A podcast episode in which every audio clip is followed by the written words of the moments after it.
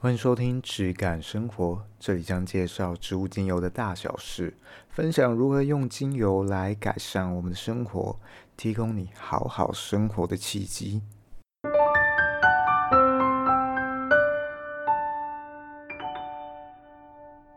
嗨，大家好，我是伊登，欢迎收听第一集的质感生活。那第一集呢，我想先简单跟大家聊一下，说为什么要开这个节目。以及你们可以在这个节目获得些什么？我自己本身是一个精油进口商，那也有芳香疗法 NAHA 高阶的认证。比较特别的是，我出生就是在一个精油的家庭。我出生之前，我家就已经在做这个精油进口的生意了。我爸大概在一九八八年开始在台湾。呃，进口国外的精油到台湾来卖，那时候都没什么，没什么人在讲精油，也不知道精油是什么东西，甚至也没有人讲芳疗这种名字。我就是在这样的环境下长大。我出生时候的胎盘被我爸拿去泡油，泡成了一个基础油。我小时候家里是没有酒精啊、优点，什么东西都没有，全部都用精油去替代。啊、呃，好像有点极端性的一种实验。那事实证明啊，我也很健康的长大，都没什么事。几年前，因为我爸身体不太好，因为他年纪已经很大了，那我就接过公司的营运。在工作上，常会遇到一些，无论是批发或零售客户，问问相同类似的问题，一直在发生。那我想借由这个节目，可以让大家。比较有脉络的去了解精油这件事，那同时我也会点出一些市场上比较奇怪的观念，我会提出我的见解。那精油这个领域还有很多需要去开发、需要去探索的部分，我也会在这个节目跟大家一起成长。接下来就进入我们第一集的主题哦，所以精油是什么？诶，精油就是不是那些百货公司的香氛啊，或者是按摩时候的气味哦？其实这些都只是精油很小很小一部分的应用而已。精油呢，其实它是一种植物的萃取物，就像中药一样，它把植物浓缩变成了另外一种形态，只是说它的应用范围还可能比中药更广。它可以用在香水的制作啊，用在熏香，或者是添加到保养品里面，甚至是外用药品调理身心症等等，也就忧郁症啊之类的，都非常常见，而且效果很卓越。那我们今天就比较会先聚焦在有关精油的气味这个部分。为什么现代人很适合使用精油呢？我个人认为，现代人真的压力太大，不只是你的工作时间，也是你同才的压力。同才压力主要来自哪里？我们不再是只有同事啊、朋友这些，而是有了社群软体。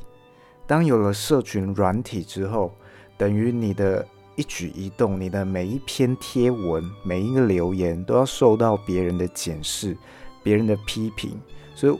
我们的压力已经跟过往的时代没办法同日而语了，所以现在这种忧郁症啊、躁郁症的年龄都变得啊、在往年轻化去趋近，越来越多年轻人去得到这种忧郁症，被这种忧郁症困扰。那精油呢，其实就可以做到一个非常好的辅助效果。为什么呢？我们的五官呢，眼睛。耳朵、嘴巴都是我们常常用来舒压的管道。哦，压力很大啊，我就可能喝杯珍珠奶茶，吃个鸡排，哦，我觉得心情就会好一些。或者是我今天没事做，想要排解一下压力，打开 YouTube，打开 Netflix，哎，看完之后我搞不好心情就好一点。或者呢，我个人呢，在情绪很低落的时候，我喜欢戴上耳机。然后躺在床上，静静的听一些我喜欢的音乐，我自己就会觉得被疗愈了。但是我们常常会忽略一个器官，那就是我们的鼻子。鼻子其实也是一个很重要的感官。气味的治疗常常被我们忽略，像是我们在吃饭的时候啊，这种食物的气味，走在路上经过一些小摊贩，鸡蛋糕什么，那气味都可以影响你的情绪，你瞬间勾起食欲，你的心中就已经有了那个鸡蛋糕的形象。又或者是家里晒完的棉被，你会觉得哇，这是太阳的味道，很温暖。其实就有研究证明说，哎，那可能是尘螨死掉的味道哦。但是不管，反正我们脑袋这样想嘛，那一样我们自己脑补之后还是非常开心，非常的愉悦。那再来像是香水，香水常常就是被拿来作为两性之间互相吸引的一种管道。它可以对我们的气质做到一定的改变，甚至勾起了一些情欲的感受。这些都是气味对我们造成的影响。有些人说，气味其实是留存最久的一种记忆。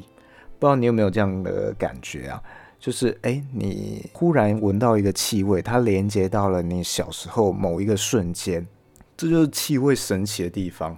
它几乎是对我们脑袋想象影响最大的一种方式，所以当在中医啊、西医治疗忧郁症的效果没有很好的时候，很多人会转而去用精油之类的东西去辅助，去帮助我们的情绪。做管理协调。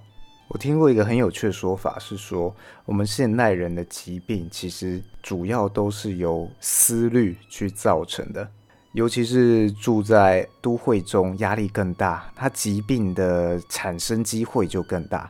你相较之下，乡下人在这种田园森林啊生活，你比较少听到他们去产生这种忧郁症的问题。哦，又或者是说得了阿兹海默症的老人，你有没有发现，他们大部分比其他高年龄的长辈还要再健康一点？就有人说，是因为你的思虑减少了，身体自然会在一个自我修复的状态。简单说，心情好，身体也会跟着好。那精油的使用方式虽然很多百百种，但是你一开始不用想的那么复杂，你就用你能看到的方式，像是百货公司那种水氧机，你把它滴在里面喷啊，或者是你手边有一些。没有漆外漆的木头或者石膏都可以，都拿来当滴精油的熏香器材，滴在上面，它自然就有这种扩香效果。那怎么做？很简单，选你喜欢的精油气味，你觉得开心的，找到那个器皿滴上去，甚至你也不用一个器皿，你就需要的时候把它瓶盖打开闻一闻，这样你的精油生活序章就开始了。在我们聊聊精油是从哪里来的哦。其实精油在我们生活中很常见，每一个人其实都接触过精油，只是你不知道而已。我们小时候吃橘子啊，营养午餐里面都有。那我们橘子皮剥下来之后，我们不是有人会喜欢拿那个皮去喷同学眼睛吗？刺刺的，诶，那喷出来的东西其实就是精油。又或者是我们去 bar 里面点酒。啊、有很多酒会用到柠檬，像是什么什么 whiskey sour 啊什么的。那他们最后呢，酒保都会把皮切下来小块，然后去挤压柠檬喷出的那个东西，也是精油。你看它小小一点，它就有可能提升整杯的味道，所以它里面蕴含的气味层次是非常丰富的。但是不是每一种精油都是这样子压出来的。实际上，大部分的油呢，其实是像酒一样去蒸馏、高温萃取出来的。因为大部分的植物，它的含油量没有那么高。像是玫瑰啊，你去压玫瑰，你去看它会不会渗出一点油来？绝对没有。谁会想到那个花瓣里面还有油啊？一滴的玫瑰精油可能要用到数十朵玫瑰才能够蒸馏出来。所以你知道那是非常珍贵的，要用很大量、很大量的玫瑰才能够萃出小小的一瓶，所以那个价格自然不会便宜。那当初是谁开始想到把这些植物做成油呢？据说最早对于这种芳香植物有研究的是埃及人开始的。古埃及他们制作这种香膏啊，或者是木乃伊防腐用的油，都会用到这种植物类的油脂。那我不觉得他们是像我们用的这种蒸馏出来的油，因为当时应该没有这样的蒸馏技术。我觉得他们应该是把植物泡在植物油里面，植物油像是橄榄油啊这种比较温和的油，你把植物放进去之后，它可以慢慢的萃取出你放进去植物的精华。那它可能是用这种的方式做运用，但即使如此，也是他们非常珍贵的用品。只有在王室或宗教才会用到。再来呢，可能就要讲到呃，希腊的医学之父希波克拉底，他也是非常推崇芳香植物的疗法，鼓励大家，甚至他自己在这个医疗中间就会用到这些东西。再往后推呢，可能就到了中世纪法国香水盛行的时候，这时候因为蒸馏器材、酒类制造技术提升。那我们现在看到的精油呢，就开始从那个时期产生。那个时候，精油被提炼出来，其实主要是作为香水的原料。哦，他们调贵族用的香水都要用这些珍贵的植物精华。直到呢，大概一九二八年，有一个重大的转折，有一个法国人叫盖特佛赛。据说呢，他在实验室进行实验的时候，不小心灼伤了他的手。那他呢，就赶快拿了实验室一个薰衣草精油擦在他的皮肤上。诶，结果他皮肤居然没有烫伤。那他就创造了一个名词，叫做芳香疗法，就是用芳香植物这些精油啊，去进行治疗的一种行为。英文叫做 aromatherapy。那我觉得呢，这个故事一定是唬烂的。为什么？你想，光是在实验室，他没有带相关的安全器材，就已经很奇怪了，没有戴手套啊之类。那再来，你被烫伤了，你不会想着赶快冲水，你会拿一个薰衣草精油起来涂吗？难道你会想说啊，我被烫到了，好烫好烫，好痛好痛，啊，就今天不要冲水啊，那边有个薰薰衣草精油看起来不错，拿来涂好了？不可能嘛！要知道，哎，那时代是没有人知道薰衣草可以用在皮肤烫伤这块用途的，可以说是前无古人。这其实就是所有的宗教都要有一个开头创世纪一样，要有一个起源。当然，大家还是可以参考薰衣草在治疗皮肤烫伤这一块，现在已经有非常多的认可。像我自己，呃，小时候开始就常常做菜被烫伤，我自己也是直接会拿薰衣草起来涂。涂在皮肤上，确实只要立刻涂，几乎都不会起水泡。那第一集大概到这边之后呢，会先介绍一些植物精油的入门介绍、入门教学，再延伸到一些植物的特性、它的历史背景，还有我做精油这门生意的时候一些小故事。